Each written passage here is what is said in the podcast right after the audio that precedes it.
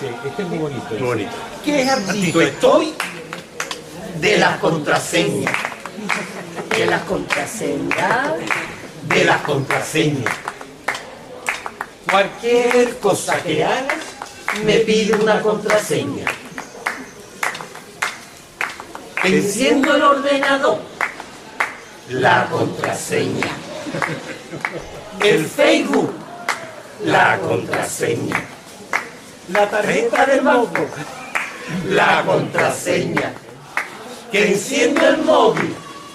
La contraseña.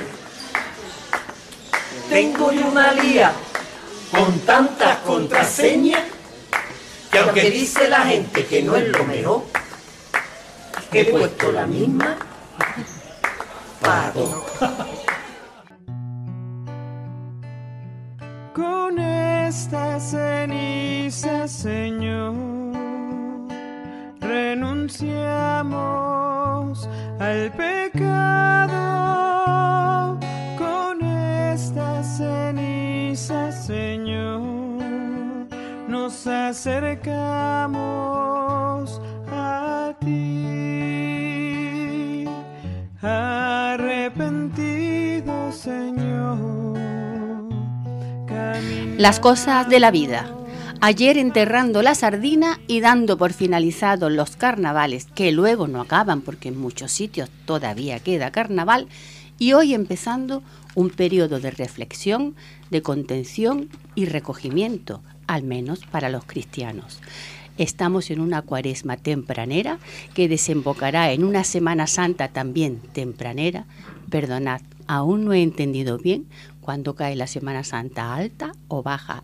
Espero que me lo expliquéis después. Es jueves 15 de febrero de 2024 y esto es La Voz de Vida.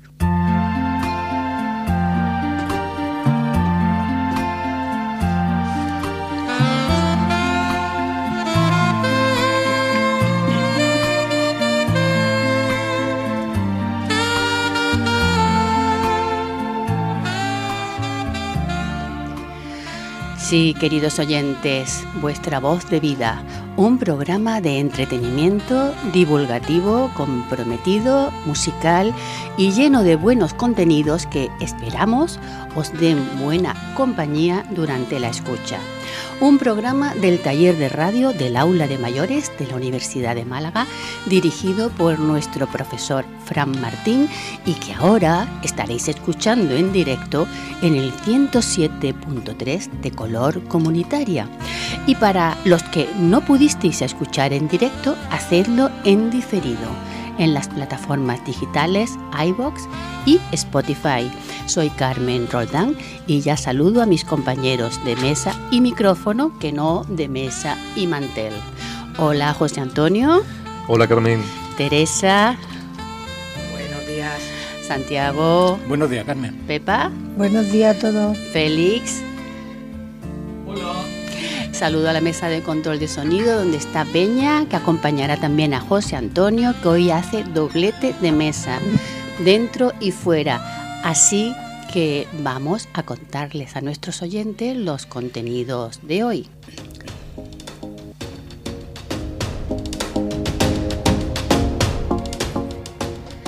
José, vas a conversar con una persona muy querida de este taller, ¿verdad? Hombre, muy querida y muy importante para este taller. Y nos vas a acercar con ella a la Asociación del Aula de Mayores. Ahí lo dejo. Sigue y después te la presento. Después de José, yo les hablaré a los oyentes de salud pública y siguiendo en esa línea relacionada con el medio ambiente, Teresa nos trae un contenido divulgativo del que seguro aprenderemos. ¿No es así, Teresa? Sí, vamos a hablar de esta campaña que estamos viendo por la calle, que se llama La Orgánica y separa al marrón, ¿vale? Es un, un pro- un proyecto que está haciendo el Ayuntamiento de Málaga hasta el 21 de febrero para que aprendamos a utilizar este nuevo contenedor marrón que, que vemos ya en algunas calles. Muy interesante. Yo no sé, Santiago, si te has enterado que esta que te habla se jubila dentro de poquito, porque la crónica que tú traes hoy no es la mía, ¿no? Es de un locutor muy interesante de Radio Clásica, Sergio Pagán. Este, este fin de semana anterior se ha jubilado. Bueno, Carmen, pues- esperamos pastelitos ese día, ¿eh? Vale, vale. nos faltarán. Una vez que Santiago finalice su crónica, queridos oyentes, no os vayáis que tenemos que parar de hablar cinco minutitos porque es importante que oigáis también el boletín informativo de la onda local de Andalucía. Esos cinco minutos serán cortitos y estaremos de vuelta con la propuesta que nos trae hoy Pepa Barrio Nuevo, que seguro será musical, ¿no, Pepa? Pues sí, es musical. Mm, Va a venir una, una mujer a cantar en directo que se llama Irene. Y por fin, Félix, cuéntanos dónde nos vas a llevar hoy, por favor. Pues ya cuando estemos llegando al final del programa, Carmen, nos vamos de museos. Pero no puedes decir nada más, ¿no? Te lo digo al final, ¿vale? Venga, bueno, pues José Antonio, tu turno con Maite. Pues nada, eh, pues lo que decías tú, Carmen, vamos a hablar para, con una persona muy importante eh, en lo que fue la universidad, lo que fue y lo que es la Universidad de Mayores de Málaga, 27 años ininterrumpidos asistiendo a sus clases. Eh, también en esa época mm, se crea Maduma, que es la Asociación de Mayores Amigos de la Universidad de Málaga, de la que ella es presidenta desde sus orígenes. Este año, por cierto, los 25 años. Y cuando este taller de radio eh, empieza, mm, la voz de vida, esto empieza a tomar forma, eh, hará de esto unos siete años aproximadamente, desde el primer día ella estaba ahí sentada, igual que tú, con sus cascos y con su micrófono. Y con su maravillosa voz fue la primera que dijo, Hola amigos, buenos días, bienvenidos a La Voz de Vida. pues nada, Maite Tudea, amiga y compañero, buenos días. Buenos días. No sabéis bien la alegría que me significa para mí estar aquí otra vez con los cascos puestos y reunidos de mis compañeros de entonces y de los nuevos, que Correcto. también son una nueva aportación extraordinaria, Importantísima. importantísima. Nos falta Paco Frías, que ya nos juntaremos Sí. un día los tres. ¿eh? Me parece muy bien. Un saludo para Paco, lógicamente. Un saludo para Paco, cariñoso Porque además, además. eh, yo siempre tendré pesadillas de esos primeros días en, eh, en La Voz de Vida. Tú con tu dicción, tu forma de hablar tan perfecta. Paco Frías, que cuando se dirigía al micrófono daba clases magistrales de música. Y en el medio estaba yo, como siempre, comiéndome los puntos y las comas, mm, No titubeando cierto, mi no es media lengua. Pero bueno, hemos pasado muy buenos ratos y alguno malo también. Principalmente, bueno. Total. Fue una experiencia extraordinaria y yo la echo de menos muchas veces. Pero vamos, cumplí un ciclo y tampoco me importa, porque fui muy feliz esos cuatro años. Y los disfruté, los disfruté a tope. Y esperamos que repitas otros cuatro años más. Sí, es posible. Pero bueno, podemos estar hablando todo el día del programa, eh, pero hoy mi interés principal es que hablando con los compañeros que estamos hoy aquí en el programa y con algunos otros de la Universidad de Mayores, eh, me doy cuenta que hay como un pequeño desconocimiento de la labor de Amaduma. ¿vale? Entonces, ¿por qué no nos cuentas un poco qué es Amaduma, Maite? Pues mira, Amaduma es una asociación precisamente de que la componen necesariamente han tenido que pasar o haber pasado o estar matriculados en el aula de mayores. Que es una asociación de mayores de 55 años, gente con, con intereses culturales, con inquietudes, que va a la universidad, algunos por vez primera, porque no, y otros muchos ya francamente jubilados y con titulaciones, porque hoy en día ese terreno es muy amplio.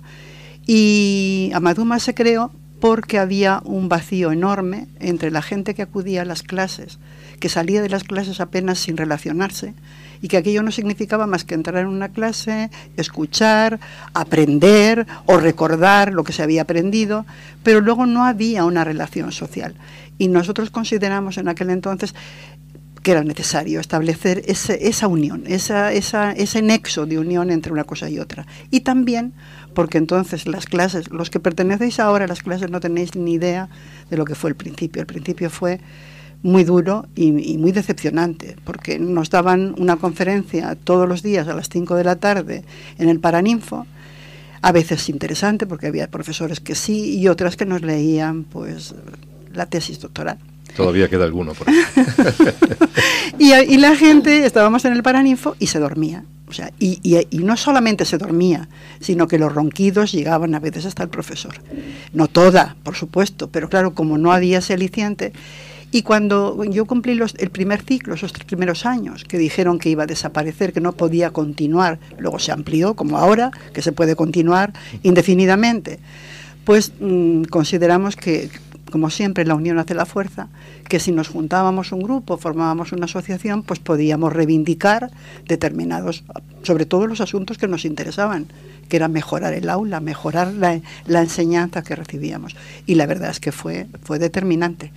Hubo unos años, los primeros duros, porque todavía también es verdad que, que no estaba muy asentado en, en Málaga, esa, no se creía mucho en ello. Y ahora sí, ahora se cree, aunque se cree, lo hemos comentado tú y yo, José Antonio, sí. se cree, pero no, no de una forma completa. Hombre, para que se termine de creer, creo que tiene que haber también una apuesta lamentablemente económica, porque la economía siempre es preponderante. Y, por ejemplo, el edificio elegido, creo que le hace falta una pequeña. un reforma. revoque, pero vamos. Y ten en cuenta que es que este año hay 2.000 matriculaciones, luego ingresos hay. ¿Cuántos seréis al principio, Maite? 100. La primera vez que constituimos la asociación, un compañero, Carlos García Sotomayor, que ya ha muerto, que era el mayor además de la, fue el que, el que se tomó la molestia de llamarnos a todos y reunirnos. Fue una famosa reunión en los baños del Carmen y allí se pergeñó lo que iba a ser la asociación. Y entonces, mm, en aquel momento, fuimos 100 personas las que lo iniciamos. Ahora en la asociación somos casi 600 y además no tenemos posibilidad de ampliarlo mucho más porque Claro. se convierte en, en inabarcable, no, no puedes dominar No, no, y soy- tantas actividades. Y, Eh, soy testigo de que cada vez que se organiza un viaje, eh, aquello es una carrera por los pasillos, saben que llega primero para que se cubra el autobús, porque si no te quedas fuera. Bueno, Entonces- en algunos casos sí, Sí, pero en sí. otros no importa, porque yo, mm, vamos, nosotros, el grupo intenta siempre que se pueda repetir una cosa. Por ejemplo, actividades culturales se repiten. Mm. Si vamos a un museo y no ha habido capacidad para cubrir todos los que desean visitarlo, se vuelve en otra ocasión, al cabo de 15 días o del mes siguiente. Una preguntita, si mm, tú no formas parte de la Universidad de Mayores, eh, ¿puedes ser socio de Amaduma exactamente igual? En ¿O- o principio- una cosa lleva a la otra? No, en principio hemos establecido eso y no por ninguna otra razón que por el nivel cultural. Entendemos que la gente que va a la universidad pues tiene una serie de inquietudes culturales y, y no queremos que se malogre ese ambiente que es un ambiente muy muy grato, muy agradable y, y si te, se mete uno o dos, mm, en fin, gente con poca Sí, sí. educación, pues te, te estropean el, el- el- el programa y el ambiente, sobre todo el ambiente. No, y además yo siempre digo que Amaduma forma parte, en una parte muy importante de la universidad cuando terminan las clases. Eh, por ejemplo, cuando nos vamos de viaje, eh, yo me quedo asombrado del ambiente, conozco gente que la veo por los pasillos y nunca he hablado con ella, compañeros que he tenido sentados a mi lado y hemos dicho buenos días y ya está, y en esos viajes se crea un vínculo Enorme. muy importante. enorme. Yo al principio mm, no sé si tenía conciencia de, de la labor, entre comillas, no la mía, eh, hablo del conjunto de los que trabajamos en ello, social que se establece. Hay gente que llega jubilada, como estábamos hablando aquí, con a- que de, de- de repente se siente perdida, porque per- eso mm, ya no tiene ese sustento que es el trabajo, la obligación. Hay gente que acaba de enviudar, hay gente con problemas de soledad, porque hoy en día mucha de la gente que va allí, pues es gente que ha enviudado, hay separaciones, hay divorcios, los problemas que, que existen en la sociedad, pero que en esa edad como la nuestra se agudizan. Y principalmente la soledad. Y yo he visto allí gente que ha llegado semi hundida con un, y al cabo de tres o cuatro meses se, se le ve florecer. Y me han dicho, Maite, es que yo aquí he recuperado la alegría, es que he conocido a dos o tres personas, ya tengo un grupito con el que salgo, con el que voy. Y lo que tú dices, siempre en esas actividades, sobre todo en las lúdicas, porque yo, mi interés es que la asociación sea culta, pero lo culto no está reñido con lo lúdico, Por al supuesto contrario, se fortalece. Entonces, son en esas excursiones, en esos viajes, donde se establecen unos lazos mucho más intensos y se disfruta doblemente de la relación. Y además de lo lúdico, siempre digo que lo más importante, lo mismo que yo siempre digo también en mi sesión, terminamos comiendo, Maite. Siempre Ah, siempre, eso estamos es. en una buena mesa. que por Eso cierto, en, en este último viaje eh, me tocó estar sentado con tres señoras que por distintos motivos, eh, una por viuda, otra habían dejado de viajar. Y resulta que se habían encontrado las tres, habían hecho una piña y van a todos los viajes de Amadoma. Así, O sea, eso ha ocurrido en- con muchísimas personas que de repente han, han acudido allí solas, sin un, digamos, un, un su- un sustento, un- y han encontrado a gente, porque mira, a, a- a fin de cuentas, José Antonio, cuando llegamos a una determinada edad, todos, poco más o menos, tenemos las mismas inquietudes, las mismas necesidades y las mismas soledades también. Y todo eso en compañía se vive mucho mejor. Y ahí falta ese pegamento que es, que es Amaduma. Yo creo que sí. Sí, sí, sí, te lo puedo no, garantizar. no puedo, pero yo creo que sí, porque lo he podido apreciar a lo largo de... Y luego te voy a decir una cosa.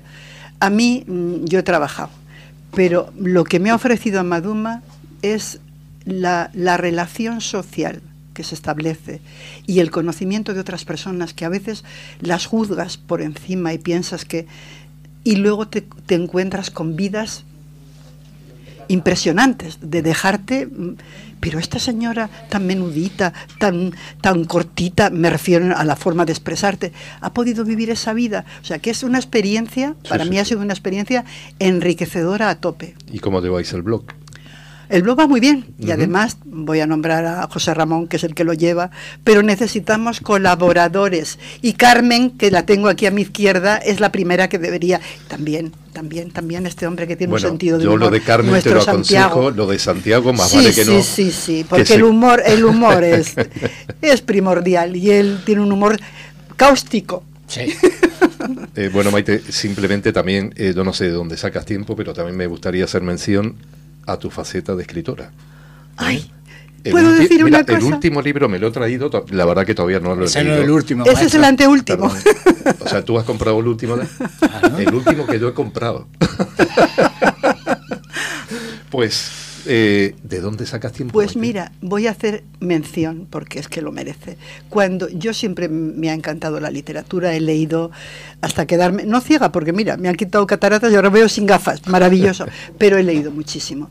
Cuando yo conseguí que en la universidad se estableciera un taller de escritura creativa, el profesor, el catedrático que entonces lo llevó, que fue don Ricardo Redoli, fue el que me, me impulsó a escribir y gracias a la universidad, al aula de mayores y a ese catedrático en especial, yo he publicado ya cinco libros, dos novelas, dos libros de relatos y uno de poemas. Bueno, Maite, pues eh, Sí, muchas que el, gracias. tiempo, que el tiempo aquí es oro. Y que, como siempre digo, que el aula más visitada de elegido siga siendo la de Amaduma. Gracias, José Antonio, y gracias a todos vosotros. Os veré. Maite, ha sido un placer tenerte aquí. Lo mismo os digo. Me ha encantado. Me ha rejuvenecido, además. Ay, qué alegría. Gracias, verte. Maite. Gracias por todo.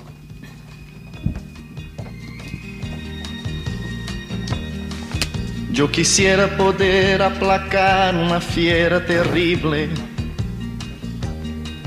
Yo quisiera poder transformar tanta cosa imposible.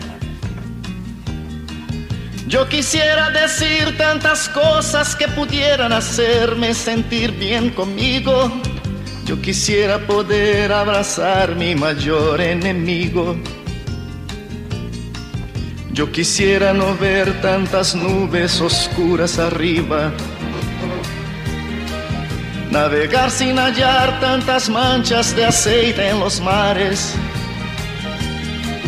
Y ballenas desapareciendo por falta de escrúpulos comerciales. Yo quisiera ser civilizado como los animales. Queridos oyentes de La Voz de Vida, tras más de 30 años de vida laboral, esta que os habla, Carmen Roldán, comenzaré en breve una nueva etapa dorada, que se dice, en la que mi actividad profesional cesa. Vamos, que me jubilo. Han sido unos años cargados de experiencia, duros en sus inicios, pero que hicieron de mí una mujer independiente por encima de todo. Y sí, os tengo que decir que jamás sufrí discriminación por mi condición de mujer en mi trabajo, por lo que me siento privilegiada. Pero me queda una espinita. En este programa que hoy presento intentaré coger unas pinzas virtuales para sacármela a través de lo que creo que será una buena explicación. Y es que todavía hay personas que cuando me preguntan por mi trabajo y yo les digo que mi puesto es el de inspectora de salud pública, pues no lo entienden muy bien. que si inspecciono a los médicos que recetan más de la cuenta, que si estoy en un tribunal médico, que si controlo los medicamentos en las farmacias, pero no encuadra muy bien mi tarea profesional dentro de la salud. A veces me he sentido realmente invisible para la sociedad y como yo, muchos de mis compañeros, pero sabemos que lo que hacemos es muy importante para mejorar la calidad de vida de las personas. Debes brindar amor para después pedir. Hay que perdonar para poder seguir. Recuerda que tenemos solo un viaje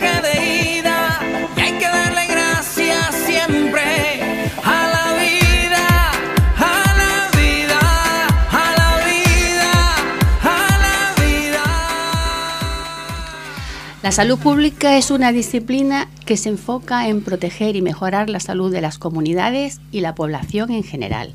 Su objetivo principal es prevenir enfermedades, promover estilos de vida saludables y garantizar el acceso equitativo a servicios de atención médica de calidad para todas las personas.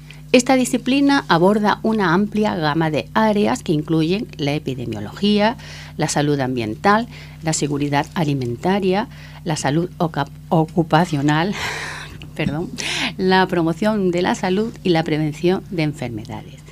¿Y dónde nos encuadramos los inspectores de salud pública? Pues sobre todo en la prevención y en la protección de la salud, que es el conjunto de actuaciones, prestaciones y servicios dirigidos a prevenir efectos adversos que los productos, elementos y procesos del entorno, agentes físicos, químicos y biológicos puedan tener sobre la salud y el bienestar de la población.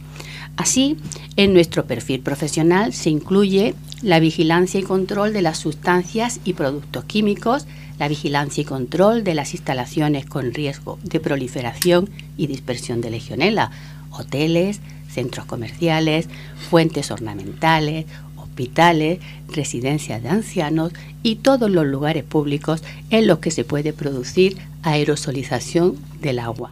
Realizamos la vigilancia y control del abastecimiento de agua de consumo a la población.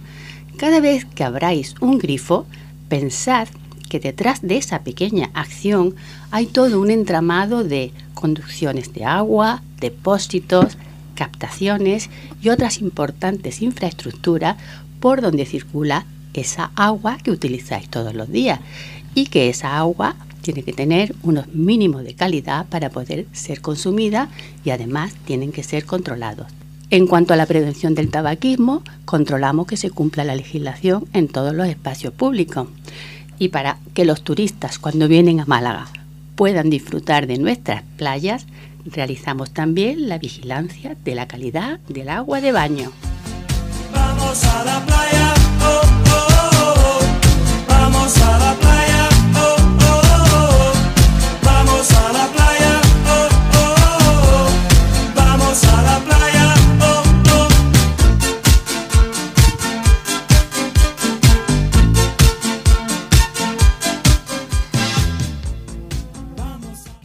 somos? Pues somos un equipo de farmacéuticos y veterinarios encuadrados dentro de una unidad llamada de protección de la salud que a su vez depende de los correspondientes distritos o áreas sanitarias que hay en la provincia.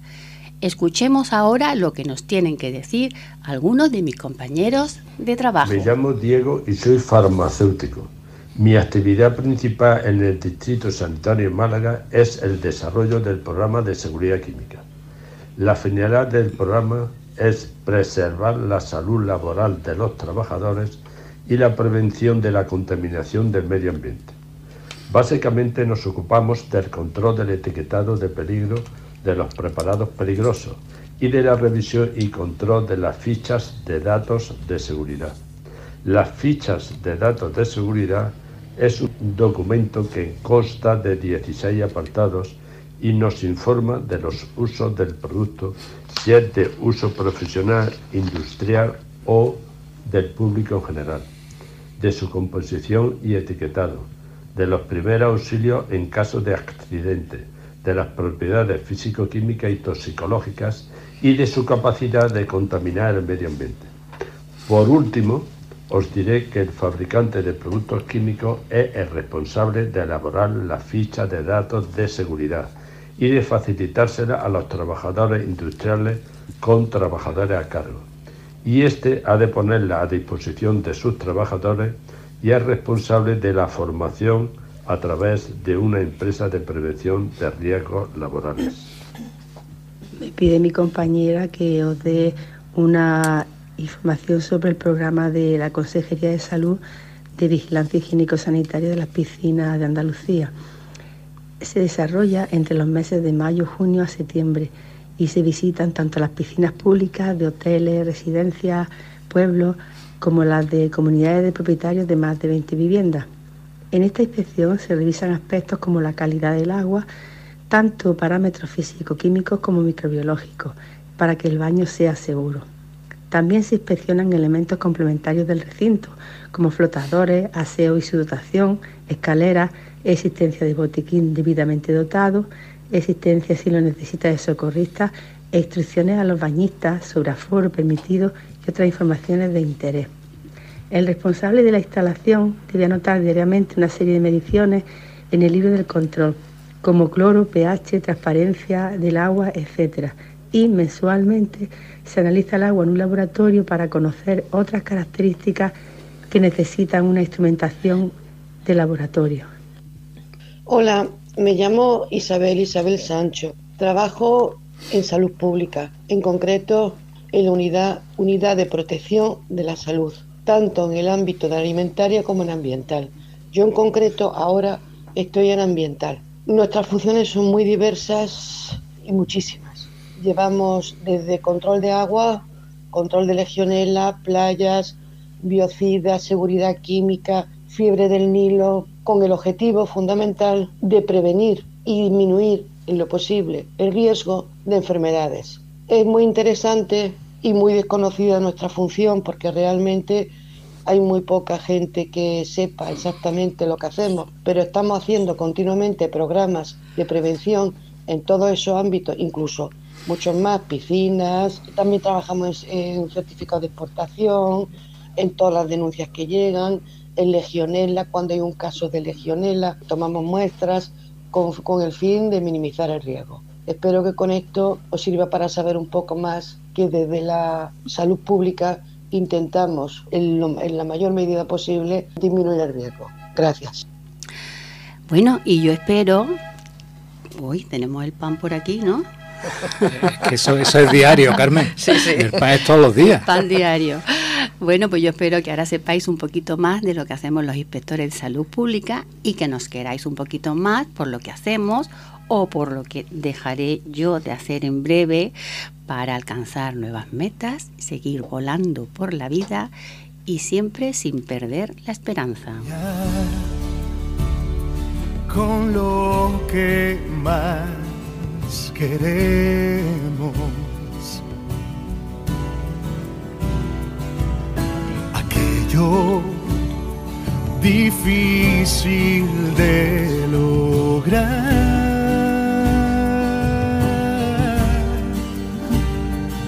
es ofrecer, llevar la meta a su fin, prometer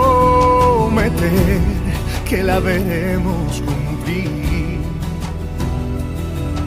arriesgar de una vez lo que soy por lo que puedo ser.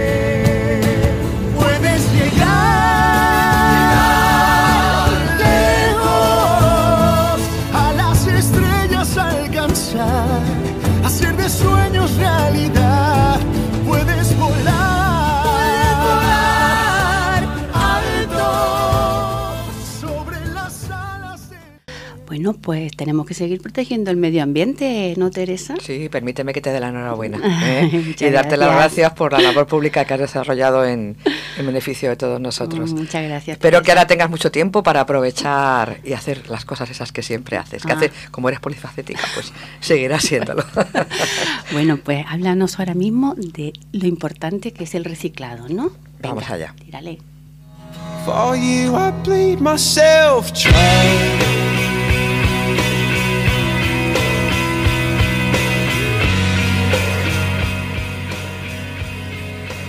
Bueno, pues como habréis podido comprobar en, las calles, desde el pasado 8 de enero y hasta el 21 de febrero, el Ayuntamiento de Málaga, a través de Limasan, sabéis que Limasan es la empresa municipal encargada de la limpieza de nuestra ciudad, tienen, como he dicho, en nuestras calles una campaña de información y sensibilización para facilitar y mejorar el, reciclaje de residuos orgánicos en hogares y comercios. Este, esta campaña está bajo el lema La orgánica es vida, separa al marrón, con lo cual están haciendo un hincapié más en este nuevo cubo que encontramos en algunas de nuestras calles como es el marrón. Si esta campaña cumple su objetivo para enseñarnos a utilizar correctamente este nuevo contenedor, servirá para poder captar el 40% de los residuos que actualmente van al contenedor gris y que realmente corresponden a bioresiduos. Pues nada, la voz de vida estuvimos en uno de estos stands y pudimos hablar al respecto con Nieves Alonso, que es una de las informadoras ambientales de la campaña. Primero le preguntamos acerca de la orgánica de la compañía, de la organización, perdón, de la compañía dentro de la ciudad. la campaña que ha hecho el Ayuntamiento de Málaga y Lima San para ayudar a los residuos orgánicos, que, bueno, y no orgánicos, los residuos que, producimos en, en esta ciudad. Y tenemos a nuestro lado a Nieves Alonso, que es una informadora ambiental eh, que, ha tenido la deferencia de estar con nosotros un ratito para hablarnos de qué están haciendo. ¿vale? La campaña empezó el 8 de enero y va hasta el 21 de febrero, ¿es así? Exactamente. ¿Y cómo lo estáis haciendo? ¿Por, por distritos? ¿Me puedes contar un poco cómo está organizado? Claro. Mm. bueno, eh, buenos días. Buenos días, por supuesto. Eh, efectivamente, como comentabas, es una campaña que está haciendo el Ayuntamiento de Málaga y Limasán. Y bueno, somos informadoras ambientales, informadores ambientales. Y estamos recorriendo todos los distritos de Málaga, los 11 distritos. Eh, ahora ya estamos un poquito pasados del Ecuador. Hemos estado en el de Carretera de Cádiz, Cruz Milladero, eh, en Teatinos. Ahora estamos en el distrito centro. El siguiente será Ciudad Jardín, luego irá Palma Palmilla y el último será Churriana. Y luego en cada distrito me ha dicho tu compañero que tenéis varios puntos de información, ¿no? Eh, tenemos en cada distrito eh, stand, normalmente son cuatro stands, pero luego también tenemos compañeros y compañeras que están a pie de calle informando al consumidor y informando también a pie de contenedor para bueno para que la ciudadanía también visualice esos contenedores, ¿no? Y además también se están haciendo visitas a comercio, pues para que también los, comercios exactamente sepan cuál es la utilidad, cuáles son las sugerencias también que tienen. Les preguntamos sobre el lema principal de la campaña y digamos que tenéis un lema principal en esta campaña, ¿no? que creo que es eh, hacer entender a la gente para qué se utiliza ese contenedor marrón que siempre tenemos tantas dudas eh, de, qué exactamente qué es lo que se deposita. ¿no? ¿Nos puedes hacer una breve mm, diferencia en cada contenedor de lo que se va a reciclar de nuevo eh, para que la gente tenga un recordatorio y sobre todo hacer hincapié en lo que hacéis en la campaña, en el marrón? ¿no? Claro, bueno, pues el, lema es la orgánica es vida, ¿no? Sí. Y efectivamente, bueno, un poco el objetivo de toda esta campaña es dar a conocer y concienciar a, las personas, ¿no? a la ciudadanía, de cuán importante es que no lleguen tantos desechos a vertederos.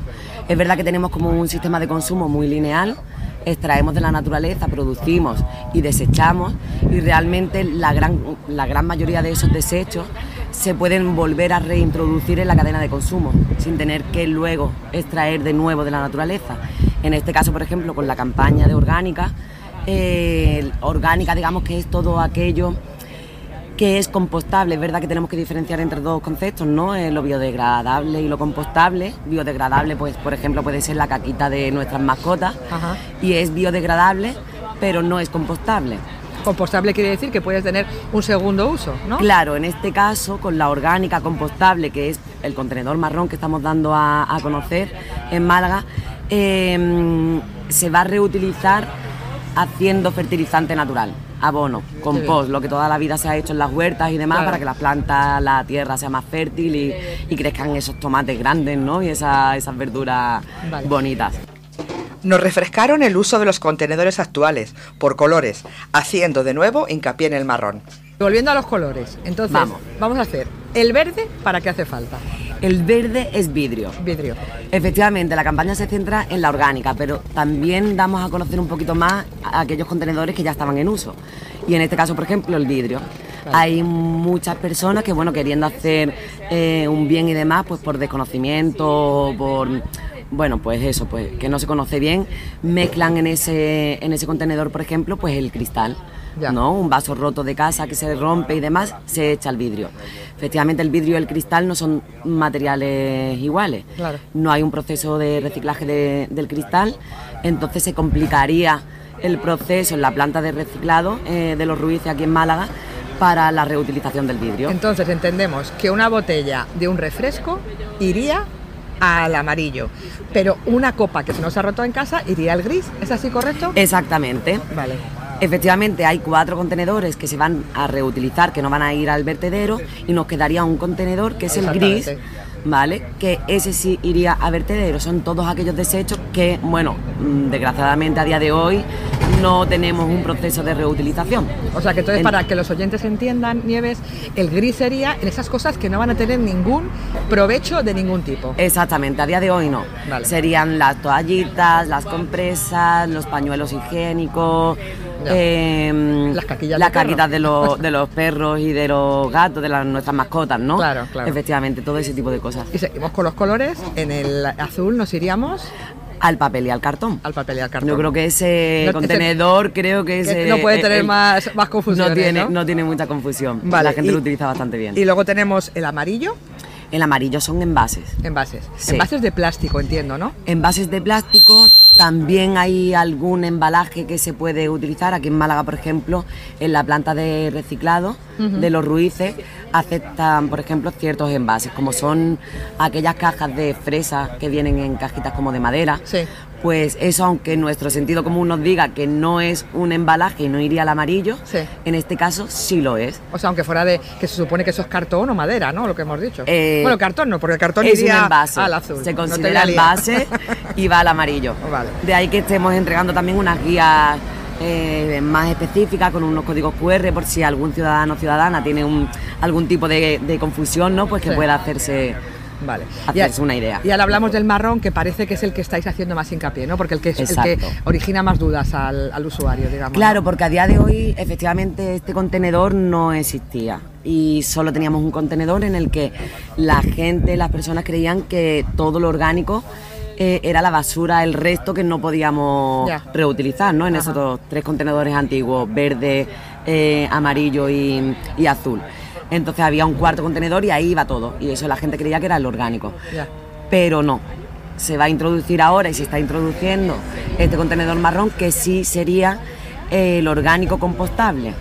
Restos de fruta, peladuras de fruta, de verduras, eh, las cáscaras de huevo, los pozos del café, las bolsitas del té, restos de podas chiquititas, que tengamos una planta que, bueno, pues le estamos haciendo la podita, todo eso va al orgánico. ¿Y la carne también? ¿La carne? Restos de carne también, sí. Las raspaduras de, mm, pescado.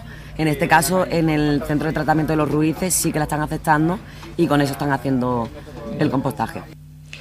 Quisimos conocer el interés que muestra la gente en esta campaña.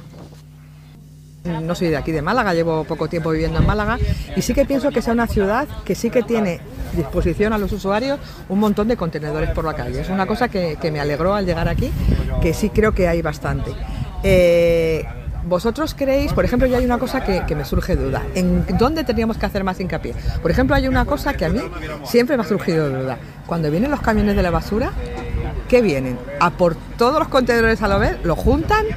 Esa es la duda que a mí me queda. No, efectivamente, es verdad que esa es otra de las cuestiones también que surgen mucho durante la campaña, ¿no? Y se nos ha preguntado bastante. Hay diferentes tipos de camiones, camiones con cargas laterales, camiones con cargas traseras y tienen su separación. Luego hay en distritos en los que, por ejemplo, pues puede pasar un camión directamente a recoger nada más que el contenedor amarillo. Eh, luego, más tarde, pues recogen el contenedor azul. De todas formas, yo un poco lo que comento y muchos de mis compañeros y compañeras también es que el centro de visitantes de los Ruices, de tratamiento de los Ruices, está abierto a cualquier ciudadano y ciudadana que se quiera pasar y ver realmente cómo se está haciendo la separación, qué se está haciendo con el plástico, con el cartón y en este caso con la materia orgánica. Vale. Entonces, bueno, que pues es un poco bulo lo que pensamos todos, ¿no? Sí. De que todo se junta. Sí, es verdad que puede dar ahí un poco de, confusión. pero no, efectivamente se están haciendo las cosas eh, bien, siempre se puede mejorar, por supuesto, y para eso estamos también, ¿no? Para recoger esas sugerencias y demás, pero, pero se está haciendo. La percepción que tiene el Ayuntamiento de Málaga, ¿el malagueño recicla bien? Eh, la verdad, mm, en la campaña nos estamos dando cuenta que hay mucha gente con mucha buena disposición, pero que, como comentaba antes, hay muchas dudas sobre el tratamiento de los residuos. Eh, quizás se generan también desconfianza justo por lo que acabamos de hablar. Y en otra a lo mejor en eh, eh, otra cuestión es que no en todos los barrios la gestión de los residuos está bueno se lleva de la misma manera ¿no? que en otros. No hay contenedores en todos. Es verdad que en esta campaña hasta el 2025 hay de plazo límite para que se puedan poner en todos los barrios y demás. Pero bueno es verdad que también hay barrios muy de con mucha masificación de personas, muchos comercios, se utilizan a lo mejor eh, contenedores tanto para comercios como para las personas, entonces bueno, pues se colman y se llenan antes, entonces supone un problema. Eh, luego hay mucha gente mayor también en muchos barrios, en los que quizás los diseños nuevos también está surgiendo como que es un diseño quizás no tan apropiado como los anteriores. En fin, bueno, pues surgen ahí cositas que, sí que estamos recogiendo y esperemos que, se pueda mejorar y se pueda facilitar. O sea que esto aparte de concienciar a la gente, también nos sirve para recibir opiniones de la gente que serán de ayuda, ¿no? Claro, para, siempre seguir mejorando. Creo que sí, que pues es un punto clave. Nieves, un montón de gracias, que tengáis mucha suerte ¿eh? y que reciclar es importante. Muchísimas gracias, a ti, gracias. Bueno, eh, y bueno, también nos comentó Nieves que el interés que tenía la gente, bueno, pues que se acercaban un poco conociendo, eh, pues no sé, querían saber qué, era, de qué iba la campaña, porque como hemos dicho antes, hay en algunos barrios que sí que está el contenedor marrón, pero en otros no. Y bueno, pues fue muy interesante, además te daban unas bolsas especiales eh, para, el reciclaje de, este, de estos residuos marrones, y bueno, creo que la aceptación era interesante, además les daban a la gente, aparte de la información del marrón, una jaula, una, una jaula. Exactamente marrón como un cubito. Yo la he recogido la mía. Yo también, oye, la estoy utilizando, ¿eh? Pues yo no, porque en mi, pueblo todavía no han puesto lo del marrón. Claro, exactamente. Bueno, pues, pues nada, esto, esto, ha sido, esto ha sido todo, amigos. Eh, esperar un segundito que vamos a poner un poquito de música relacionada con colores, como vamos de colores. Venga, pues nos vamos al tema de colores. La verdad que es importantísimo el reciclado, ¿verdad? Sí. lo que pasa que el cambio de el cambio, lo que pasa que sí que es verdad que lo que yo le hacía hincapié a ella tardamos en comprenderlo. Tardamos ¿eh? en comprenderlo, tardamos en comprenderlo. Tiene su tarea, tiene una tarea importante, pero sí que es muy útil. Y también el espacio para tener en casa tantos cubos a veces es complicado, pero ya nos ha dado una especie de, de fenomenal, Fenomenal. Pues nada, venga, me despido, ¿vale? Esto ha sido todo, amigos. Se, se, caminan, se caminan estos días, perdón, por nuestras calles y se encuentran con un stand de esta campaña, no duden en visitarlo. Les podrán resolver cualquier duda sobre el reciclaje en nuestros hogares y comercio. Hasta siempre, amigos. Súper didáctico. Gracias.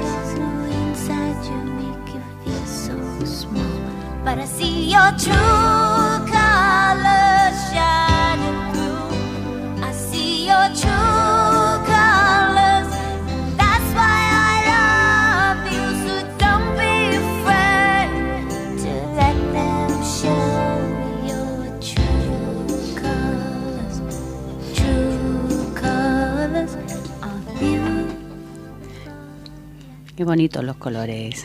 Sí, esta canción además es un, un himno para, para el colectivo LGTBI. Bueno, pues Santiago, tú no vas a hablar de mi jubilación, ¿verdad? De tu jubilación no, pero de un ah, señor que ha estado 40 años entre Radio 2, Radio Clásica, ha hecho de todo en lo que es la, la música culta, eh, don Sergio Pagán, pues se despidió este sábado y vamos a intentar mm, darlo a conocer un poquito a los que no lo han, a los que no lo han escuchado nunca.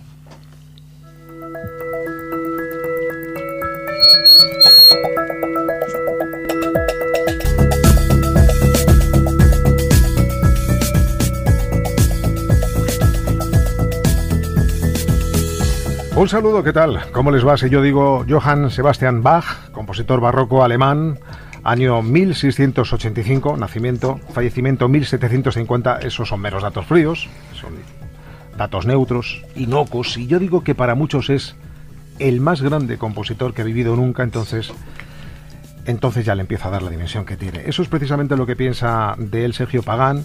Asegura que Bach es un compositor de una profundidad, una solidez y una complejidad con una apariencia de simplicidad como no ha habido ningún otro O esta otra, es perfecto, desde las obras más pequeñas hasta las más grandes. Es como, dice Pagán, es como las construcciones clásicas, como las esculturas griegas. No puedes ni poner ni quitar nada.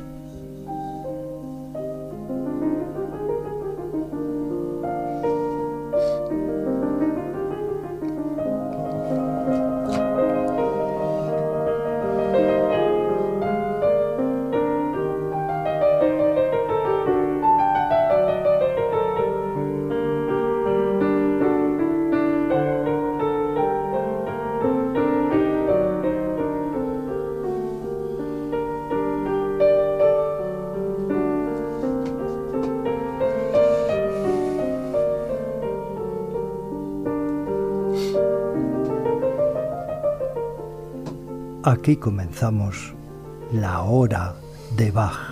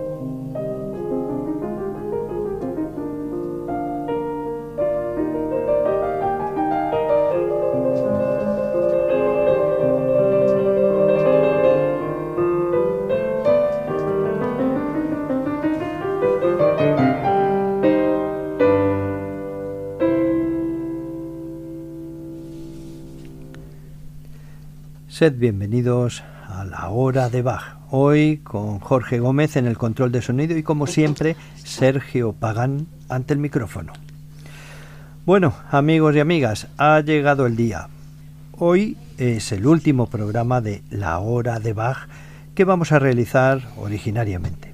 Este espacio que nació en el verano de 2015 y que pasó a la programación ordinaria de Radio Clásica en octubre de ese mismo año, finaliza su andadura. Y lo hace porque quien nos está hablando en unos días se retirará, pasará a disfrutar de una nueva vida, abandonando el mundo laboral y dejando espacio a los que vienen detrás, a los jóvenes que han de obtener empleo. Así que este es el último programa que yo, Sergio Pagán, voy a elaborar para todos vosotros.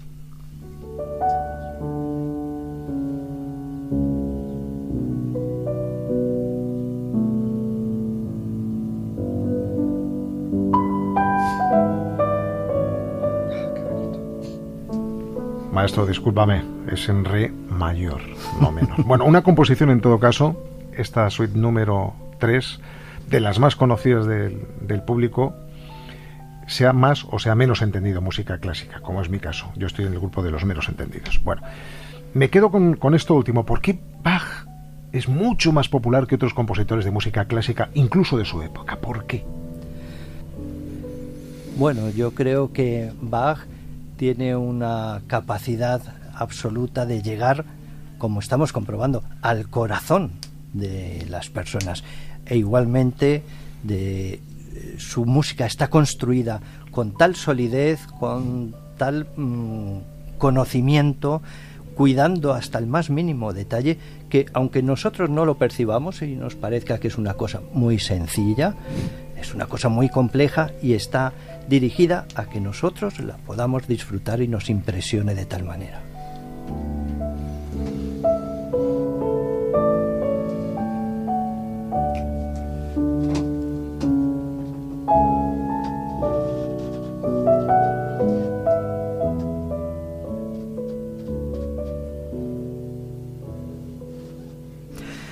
Y proseguimos con esa carta dirigida al director Musiches y cantor de Santo Tomás de Leipzig, Herr Johann Sebastian Bach. Admirado maestro, Vuestra música está siglos después de que la concibierais, tan presente como en vuestro tiempo. Uno de los más grandes directores de cine, bueno, ya os explicaré lo que es el cine, de los últimos años, el sueco Ingmar Bergman, con películas de referencia como El séptimo sello, El manantial de la doncella, Secretos de un matrimonio o Fanny y Alexander, tituló su última película, su obra final, a modo de meditación sobre el paso del tiempo, la tituló Sarabanda. Sarabanda. ¿Y por qué? Bueno, pues porque la música que impregnaba toda la obra, que sonaba una y otra vez, era música vuestra. Era la Sarabanda de la suite para violonchelo solo número 5 en Do menor. Una pieza que uno de nuestros grandes violonchelistas, Miroslav Rostropovich, describía como una sucesión de puertas que se van abriendo hacia espacios sorprendentes y misteriosos.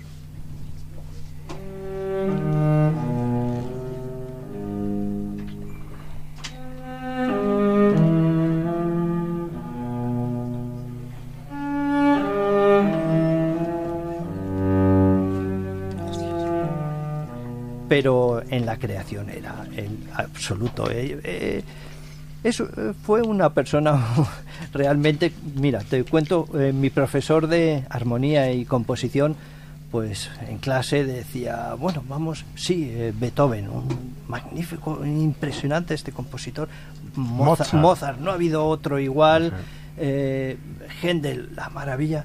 Y cuando le preguntabas por Bach, decía, bueno, es que Bach era un extraterrestre. O sea, es que no es, no es comparable, no es, comparable, no es concebible el pensar cómo podía trabajar de tal manera, estar componiendo tantas obras. Cada domingo tenía que hacer una cantata. Cada domingo. Nueva.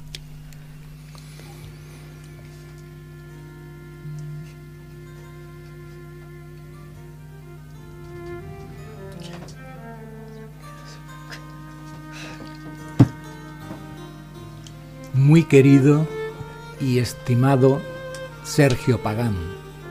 El oír, aquí comenzamos la hora de Bach, es en ese momento donde se detienen todos los relojes, los físicos y los ficticios.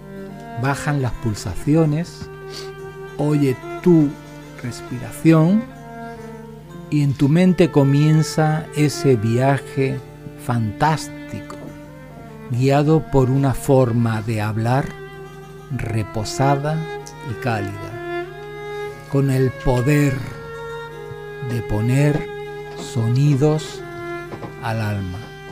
En ese estado tu sensibilidad se agudiza, sientes la música de tal manera que te da igual los colores de la tarde que los de la noche, si la música es barroca o antigua, y si la hora es de Händel o de Bach. Todo se convierte en algo único y original de la marca Made in Sergio Pagán. Nunca he oído expresiones rotundas ni safias, como aquellas de todo lo que vino después de Bach es cosmética. Para nada, lo tuyo es siempre sencillez y naturalidad. Un ejemplo, el maestro Johann Sebastian Bach tiene la capacidad de llegar al corazón de las personas. Desconozco en qué momento ni de qué forma te descubrí o te encontré. Sería buscando en Radio 2, me imagino, ahora llamada clásica. Y te he seguido hasta hoy, que te jubilas. José Luis Pérez de Alteaga y su concierto de Año Nuevo, Antonio Román con su programa matutino de madrugada, con su primer concierto Aracelis González Campa. Voces que unidas a la tuya han quedado grabadas en mi mente. Después de 40 años de trabajo tan provechosos, te mereces el descanso para entrar en otra fase, seguro que también provechosa, y espero que tremendamente feliz. Gracias, Sergio. Gracias, maestro. Qué gran profesional, Santi. Qué gran profesional. La verdad es que sí. Esperemos que el sustituto esté a la altura. Joder, es difícil. Bueno, vámonos al boletín de Onda Local de Andalucía.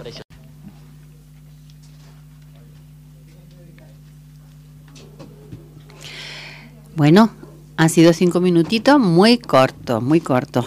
De vuelta nuevamente al programa La Voz de Vida del Aula de Mayores de la Universidad de Málaga, en directo en el 107.3 de color comunitaria.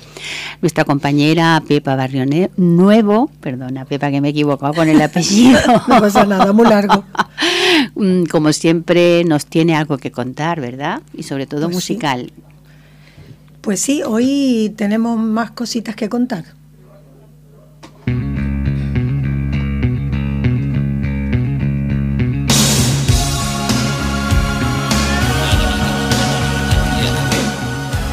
Pues como siempre traemos mm, personas de Málaga, artistas, cantantes, cualquier cosa que, que se haga en Málaga. Eh, si podemos lo traemos aquí. Y hoy tenemos a una cantante, enfermera cantante, cantante enfermera, ¿cómo te presento? Bueno, más bien enfermera y cantante de hobby por ahora. Vale, entonces eh, Irene Aguilar Sumaquero, Sí, bienvenida. muchas gracias. Nos vas a cantar, ¿verdad? Sí, sí. Lo vamos a intentar por lo menos. Voy a intentarlo por lo menos, sí, a ver qué tal sale. Vale, mira, primero te vamos a conocer un poquito, ¿vale? Tú mm, eres enfermera y has estado tiempo trabajando fuera de España, Sí, he estado cinco años trabajando en Alemania. ¿vale? Y, y en ese tiempo, bueno, primero desde cuándo cantas. Cantar desde que tengo uso de razón, la verdad, pero en la ducha, porque ni mis padres me han escuchado cantar prácticamente, porque siempre me ha dado mucha, mucha vergüenza cantar delante de la gente, pero para mí siempre desde chiquitita. Me ha gustado. Bueno, y, y mientras estás en Alemania, ¿has cantado por allí algo? Pues le cantaba así a los abuelillos que tenían Alzheimer y tal, que estaban solitos, que con ellos pues no me daba tanta vergüenza, pues a ellos sí que les cantaba algunas canciones. ¿Y qué te decían? Pues algunos lloraban, otro era muy curioso que a lo mejor no se acordaban del nombre de su hijo, de su hija, pero de las canciones sí que se acordaban de, de la letra y las cantaban. Y era muy curioso. Claro, es muy emocionante. Eh, ¿Y cuándo, descubres que quieres cantar o cuándo te pones ya manos a la obra decir ya tengo que ponerme a cantar? Pues cuando volví de Alemania hace tres años, que dije, tengo esa espinita, tengo que hacer algo y ya me apunté a la escuela de canto Sí. y ha sido lo mejor que he hecho nunca, la verdad. Sí, estás contenta. Sí, sí, llevo solo cuatro meses, pero muy bien. Y, y notas que estás perdiendo un poco ese miedo escénico, ¿no? De, A ver, el miedo creo que lo pierdo cuan- si me enfrento a cantar y por eso también vengo aquí, a cantar en escenario y tal, para ir perdiéndolo poco a poco. vale. ¿Tu, primer, ¿Tu primera actuación en un escenario cuándo fue? Fue en diciembre del año pasado, hace nada. ¿Y qué pasó?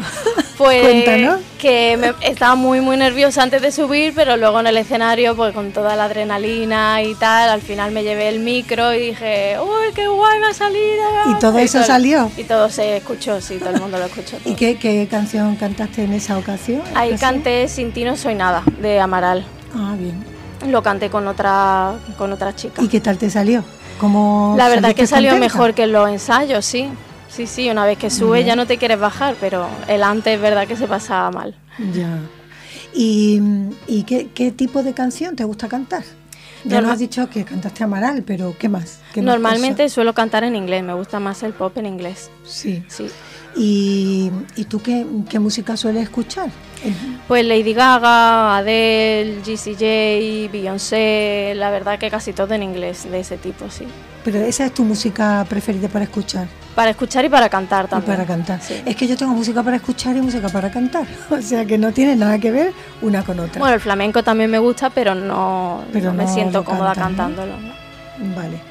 Pues, Irene, mm, yo, cuando tú digas y estés preparada, mm, nos ponemos a cantar, ¿eh? Mientras yo te sigo preguntando y cuando tú quieras, tú dices, ya, para, que quiero cantar. Venga, vamos, vamos allá, vamos a intentarlo, a ver qué sale. Vamos allá, pues entonces, tú cuando quieras, empezamos.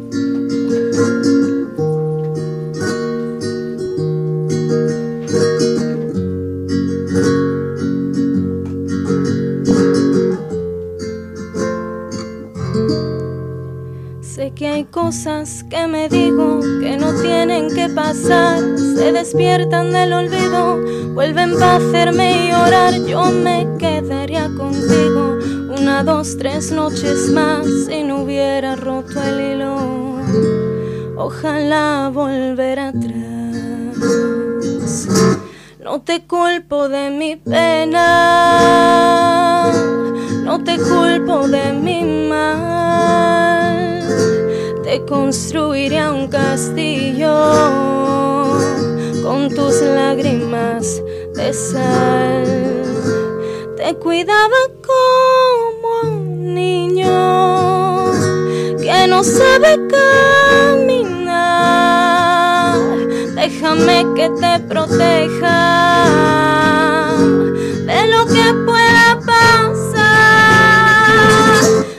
Dame paz y dame guerra, dame aliento, cuídame. Clavelitos en tu pelo, los tatuajes de tu piel, hoy su pura y su pura, lo que ayer sabía miel. Yo maldigo mi cordura, palomita, llévame, dame paz y dame guerra, dame aliento, cuídame. Clavelitos en tu pelo, los tatuajes de tu piel, hoy su pura y su pura, lo que ayer sabía miel. Yo maldigo mi cordura, palomita, llévame. A ti te maldigo y a tus lágrimas de sal. A ti te maldigo, no me vas a hacer llorar. A ti te maldigo. A ti te maldigo. A ti te maldigo y a tus lágrimas de sal. A ti te maldigo, no me vas a hacer llorar a ti te maldigo,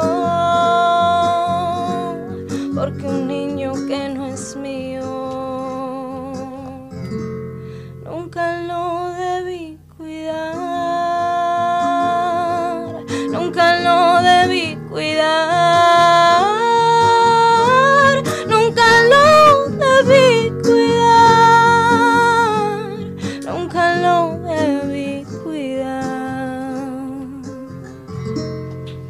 Muy bien, qué bonita voz. Qué bonito lo haces. Qué bien, qué bien.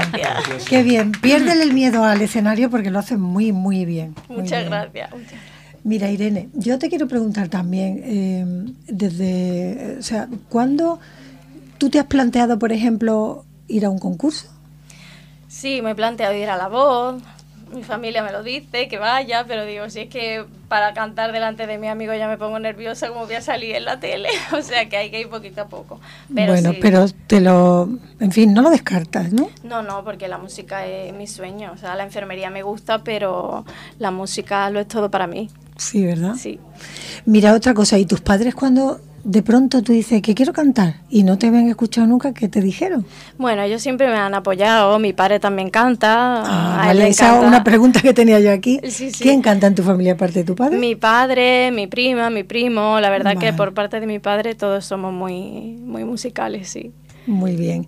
¿Y, y, la parte de composición ¿se te, se te pasa por la cabeza alguna vez? Sí, se me pasa, pero como tampoco mm, sé tocar ningún instrumento, que también ayuda bastante, y también que estoy centrada ahora mismo en, tener un trabajo estable en la enfermería, que está en la cosa regular ahora. Eh, tú estás en la bolsa de trabajo, me imagino. ¿no? Sí, sí. Claro, y te tienes que centrar y ocuparte de, claro, de todo estudiar las oposiciones, entonces ahora mismo esa es la es lo más importante. Bueno, ¿y redes sociales donde alguien te pueda ver? ¿Tú cuelgas canciones o, no te atreves todavía? Todavía no, todavía no, pero sí que sí que estoy pensando en abrirme un TikTok y subir ya vídeos cantando, que la gente me escuche y ver que, bueno... bueno, ya en YouTube te está viendo mucha gente hoy, con lo cual ya lo puedes luego subir a tu, a tus redes. Vale, vale. Vale, y mm, no sé, que, que si te plante, ¿qué te plantea de futuro? ¿La enfermería o la canción? Hombre, la si, canción... Si te dieran a elegir. Hombre, la canción sería mi sueño, la verdad. A mí todo lo artístico me encanta y si me dijeran que voy a ser cantante, pues yo encantada, pero la verdad que mi aspiración no es ser famosa. Yo con hacer unos bolos y que la gente me escuche y transmitirle algo con mi música me es suficiente. No necesito tampoco mucho más. Oye, ¿y cuándo vuelves a actuar en directo? Porque yo sé que pronto hay otra... Sí, en marzo. ¿En marzo? ¿Qué sí, día? el 23 de marzo. Vale, ¿y dónde es? Porque no lo recuerdo. En la Cochera Cabaret. Ah, Cochera Cabaret. El 23 de marzo. Sí. Ya escuchan ustedes que el 23 de marzo podemos escucharla en directo en Cochera Cabaret. Y, y bueno, pues, ¿qué más cosas? ¿Tú tienes que decir algo? Me gustaría decir algo de la escuela la verdad, pues porque creo que se lo merece. Eh, estoy en la escuela Alba Bermejo y gracias a ella mm, estoy saliendo un poco de mi zona de confort, perdiendo el miedo, he aprendido muchísimo y es lo mejor que hice nunca. O sea que si hay gente que le guste cantar y no se ha atrevido, que dé el paso porque se van a alegrar mucho, la verdad. Muy bien. Pues encantada, aquí estamos para cuando quieras venir a cantarnos, estaremos, te escucharemos, pero con los con las orejas bien abiertas. Muchísimas gracias. ¿Queréis hacerle alguna pregunta, compañero? Sí, yo aparte de decirte que ha sido un placer escuchar tu voz, quiero formalmente invitarte a que vengas a contarnos tu experiencia de llevar la música a los enfermos de Alzheimer. Ay, vale, vale. Que eso tiene que ser absolutamente fantástico. ¿Quieres venir un día y nos lo cuentas? Sí, por mí encantada. Porque esa parte que has dicho de llevar la música a los enfermos y tal, me ha llamado poderosamente la atención. Pero, pero además nos tienes que cantar otra, ¿eh? Vale, vale. vale, vale. vale. sí, porque yo, me yo, me he quedado con ganas además. Claro. Además, además es que eres muy guapa, ¿eh? Ah, muchas gracias. No sé, los, los oyentes no te ven quizás por el YouTube sí, pero eres muy guapa, lo tienes todo. Muchas gracias. pues nada, aquí te esperamos. Vale. Gracias. Bueno, pues gracias Irene, qué voz tan bonita, ¿eh? Qué voz tan bonita. Eh, Félix, un pajarito me ha chivado que en el Erasmus que hiciste el otro día te han dado un título de técnico de sonido. En el Erasmus me han dado un, técnico, un título de técnico de sonido. Eso, eso, tiene, eso, tiene, eso tiene una lectura extraña. Creo yo, creo yo que te lo habían dado, por eso estaba yo tranquila de que el control estaba ya superado en todos los aspectos por tu parte. Pero bueno. Pues no sé, no sé si... vamos a dejar la broma, Félix, y mm, cuéntanos porque nos vas a llevar a una exposición. ¿verdad? Pues mira, ahora si te parece, sí podemos decirle a nuestros amigos, oyentes, que vengan a una breve recorrido que vamos a hacer en el Palacio Episcopal de Málaga, donde la Fundación Unicaja recientemente, a principios de febrero, ha inaugurado una exposición, Arte, Símbolo y Vino. El vino puede sacar cosas que el hombre se calla, que deberían salir cuando el hombre bebe agua. A beber, a beber, ahogar el grito del dolor que el vino hará olvidar. Y justo pasaba a las 10 de la mañana por la Plaza del Obispo de Málaga cuando estaban abriendo las puertas del museo y me decidí a entrar. Preside el patio interior del palacio una prensa aragonesa del siglo XIX, fantástica, y me dijeron que a los tres o cuatro minutos más tarde habría una, una visita guiada, con lo cual lo que hice fue hacer tiempo y fui a ver un vídeo, por cierto, extraordinariamente producido sobre la fabricación artesanal de toneles, eh, soplado de, de vidrio para hacer las botellas y los tapones. Importante un tapón. Un tapón es básico. Y cuando volví al punto de encuentro, solamente había una persona y yo. Susana Catalán, licenciada en Derecho y experta en arte, fue la que nos dirigió la visita y durante todo este tiempo tuvo la amabilidad de eh, responder a algunas de las, de las preguntas. La familia Vivanco tiene su bodega en Briones, La Rioja Alta, y es la impulsora del Museo de la Cultura del Vino. Está considerado el mejor museo del mundo, que por primera vez salve sus instalaciones y desembarca en Málaga de la mano de la Fundación Unicaja. Con ello, la Ruta del Vino se convierte también en la Ruta del Arte. Reúne piezas que se atribuyen al arte egipcio, griego, romano y también algunas terracotas chinas. Susana nos introduce los inicios de este proyecto. Ya está, la cuarta son los hijos que son Fernando y Santiago, pero Pedro Vivanco, tercera generación, empezó, eh, lo que cuentan ellos es que empezó a recoger utensilios y aperos y material que iba encontrando él mientras repartían el vino, eh, hacían, viajaban por la zona, se iban adquiriendo cosas, algunas veces por donación, y entonces lo que hicieron fue incorporarlo, los fueron haciendo poco a poco patrimonio de con Luego más adelante Santiago que había primero había estudiado, había pensado hacer una carrera religiosa, tenía bastante interés por todo, por el mundo del arte, que se encargó de empezar a recopilar material, todo relacionado con el vino. Lo que empezó con un poco como un algo de aficionado y por rescatar rescatar la memoria del vino, se ha convertido con el paso del tiempo el Museo Vivanco del Vino. La exposición ocupa ambas plantas del palacio y recorre herramientas tales como símbolos, elementos religiosos, culturales y mitológicos alrededor del vino. En la antigua Grecia destacó el simposio, que podríamos traducir como beber juntos, donde el vino era un actor principal, y así nos lo expone Susana. Simposium era una reunión que se hacía en Grecia, que era de se reunían los hombres, en ella se dedicaban a comer, a beber, jugaban, intercambiaban ideas, charlaban y compartían el vino. El vino se repartía, el vino estaba dentro de una crátera, el vino que bebían no era vino, era un vino mezclado con agua. Entonces el simposiarca, simposiarca que era el anfitrión, era el que repartía el vino entre los asistentes, un poco para controlar eh, la ingesta del vino. Eso en, cuando ya pasaron a, en Roma, ya este, este tipo de reuniones eh, se restringieron más porque ya tenían miedo de que hubiera idear conspiraciones y demás. Entonces ya en Roma, pero es típicamente de Grecia y es el concepto simposium, reunión, intercambio de ideas. Otra característica del vino que lo vincula a cuestiones trascendentes o religiosas fue su contenido alcohólico, ya que el consumo desmedido producía efectos euforizantes, todos lo sabemos, ¿verdad? Sí. Y según las antiguas culturas del vino favorecía la conexión con las divinidades, pero también estaba presente en rituales como los sacrificios. Los sacrificios se realizaban con sangre de animales, pero llegó, eh, al ver el color del vino era muy similar a la sangre, entonces se pasó a, realizar esos ritos eh, con vino. Y los sacrificios, eh, sobre todo ya en Grecia, se hacían en zonas muy privadas y muy recogiditas. En aquellas épocas también se innovaba. El transporte era clave, era muy importante. La figura de un camello con ánferas en su lomo nos indica los problemas a los que se enfrentaban.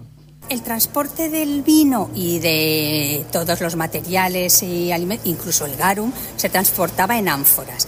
Eso las ánforas mm, aguantaban muy bien el transporte en el mar, pero Eh, luego, cuando invadieron los- a las Galias, sí que se dieron cuenta de que los barriles de, de madera, los las barriles de roble, transporte en tierra les resultaba mucho más cómodo realizarlo con en ese contenedor. Y entonces ya lo adquirieron y lo incorporaron.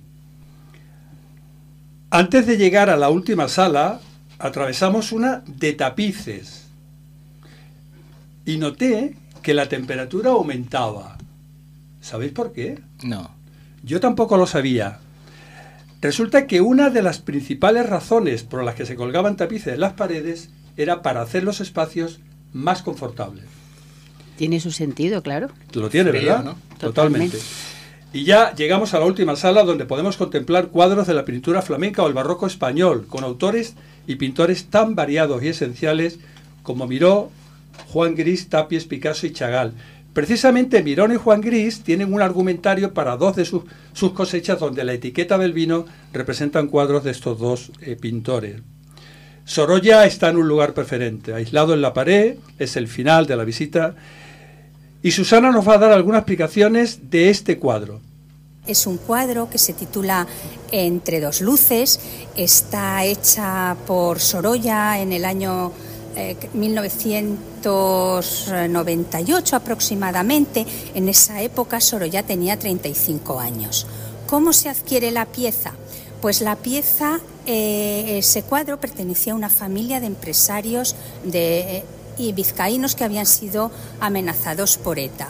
Cuando tuvieron que abandonar el País Vasco, quisieron, eh, tuvieron que deshacerse de la obra y lo que querían era que no fuera unas manos privadas o que si iba, que querían que la obra estuviera expuesta en algún sitio que tuviera, que pudiera verla el público. Y entonces eh, recibieron muchas ofertas de gente diferente, de personas, pero eh, Santiago Vivanco les explicó el proyecto que tenían del museo y efectivamente lo vendieron a, a la familia Vivanco y ahora, en palabras de Santiago, todos los años van a visitar el, el cuadro. Bueno, el cuadro representa a un señor ya mayor, con un porrón en la mano derecha y con unos ojillos ya muy brillantitos, por eso se titula Entre dos luces, porque ya parece que el señor ya ha bebido un poquillo. Sorolla lo pinta con 35 años y realmente eh, aunque ya se aprecia ese blanco en algunos toques, ese blanco Sorolla, realmente él cuando, Sorolla cuando empieza a despuntar y a pintar esas marinas que nos tienen tan encantados es a partir de los 40 años.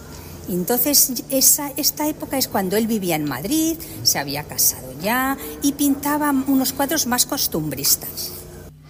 Un cuadro que, por cierto, como dato curioso, fue también pretendido por el Museo del Prado.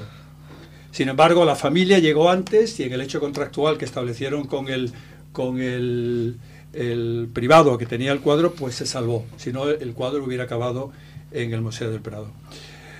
Pues mm, ahora lo voy a decir bien, porque al principio he mezclado todas las palabras. ¿Qué han mezclado? Pues he puesto arte, símbolo, vino, y la exposición, la exposición es vino, arte y símbolo. Una exposición que hasta el 21 de abril podremos ver en la Sala Cultural de la Fundación Unicaja en el Palacio de Obispo de Málaga. Y con esto ¿Es gratis? la visita. Eh, Tres euros para una fundación Vale. solidaria. yo siendo, siendo vino, mm, voy. Claro, yo conozco el Bebiendo Museo lo del queréis, Vino. pero Siendo ¿queréis vino, siendo ¿Queréis vino, Efectivamente. ¿hay cata o no hay cata? No. No. Tienes la prensa allí, pero no hay cata. Bueno, pero ya- enfrente hay un bar. Que le hacemos nosotros la cata. Bueno, frente En la plaza, que en la plaza del obispo hay, Hay varias, hay, hay va- hay varias. varias tabernas. que es muy conocido. Pero el, el museo, del, es que el museo del, Enfrente a la vuelta de la esquina. A la derecha hay uno. pero que el museo del vino de Briones a mí me fascinó. Un viaje que hice por La Rioja que me parece una tierra ¿eh? Bueno, preciosa. sabéis- me encantó el claro, museo. Es ¿eh? que sabéis que es, es la primera vez que sale de allí. Ah, no había Claro. salido nunca. No, y lo ha traído la Fundación de Caja Málaga. Pues es Pero impresionante. merece la pena verlo. Merece la pena. Ahora, os voy a decir una cosa. La ¿eh? bodega hace un vino Os voy exquisito, a decir ¿eh? una El. Vivanco está Se buenísimo. emborrachaban tanto o más que nosotros, ¿eh? Más, más porque porque Se porque emborrachaban entonces, tanto o más que nosotros. ¿eh? entonces el vino no tenía el proceso de ahora. Era solo pisarlo y guardarlo el famoso y tal. simposaura, esto lo vamos a exportar cuando vayamos a tomar alguna copa. Oye, lo del simposio me ha gustado a mí, digo, ¿de dónde viene la palabra simposio? pero es que el simposaura lo vamos a implantar cuando vayamos a tomar alguna copa lo vamos a implantar, porque es que el simposaura Pero yo necesito un triclinio. Claro. para apoyar el triclinio y relajarme y tomarme el vinito. El simposaura, era el único que podía llegar a la cátedra coger el vino y servirlo, mm. precisamente para que la gente no se emborrachara. Más de uno necesitamos aquí, ¿eh? Pues o sea que más de uno. Que limitaba la cantidad, ¿no? Yo que estuve. Eh, espérate, eh, Peña está diciendo algo, pero no se te oye nada. Sí, ahora sí, sí, sí, sí, sí, perfecto. Ah, yo estuve en el museo también de Vivancos y lo que me dejó completamente alucinada fue la colección de sacacorchos oh, bueno. que hay. Eso es, mm, yo creo que son miles de piezas. Sí, pero esto no es una cosa alucinante. Los sacacorchos han venido. Es la parte final del museo y es una sala enorme llena de miles de sacacorchos. Pero, todo lo que tienen de obras de arte es impresionante. En un museo de vino para vino, porque está sacacorchos. No, no, no, no había vino, Antonio. Pero no hay, no, hay ni botellas. No vamos ninguno de los no dos, no vamos, nosotros no vamos. No. No, no, había nada de botellas, solamente hay cosas antiguas, rescatadas de esta escultura que he dicho y alguna... No, no, y cuadros y tapices, nada bueno, más. Pues, ¿hasta, cuándo está la exposición? 21 de abril. Pues ya ves, nos da tiempo de ir a, verla y nos queda y despedirnos. nos da tiempo. Nos queda despedirnos. Antes y después, eso es. Así que llegamos al final del programa. perdona mi afonía. Como siempre, el tiempo se nos hace corto y esperamos que a ti, oyente, que estás ahí con tus auriculares en la hora del descanso o que te estás preparando el desayuno o que estás en el curro, esperamos que también el tiempo se te haya pasado volando escuchándonos y os animo a todos a que sigáis siendo fieles a este programa de radio de la voz de vida, porque la radio es vida y la vida es esperanza. Sé que hay en tus ojos con solo mirar, que estás cansado de andar y de andar y camina girando siempre en un lugar que las ventanas se pueden abrir. Cambiar el aire depende de ti. Te ayudará, vale la pena una vez más. Saber que se puede, querer que se pueda, quitarse los miedos, sacarlos afuera pintarse la cara color esperanza, tentar al futuro con el corazón.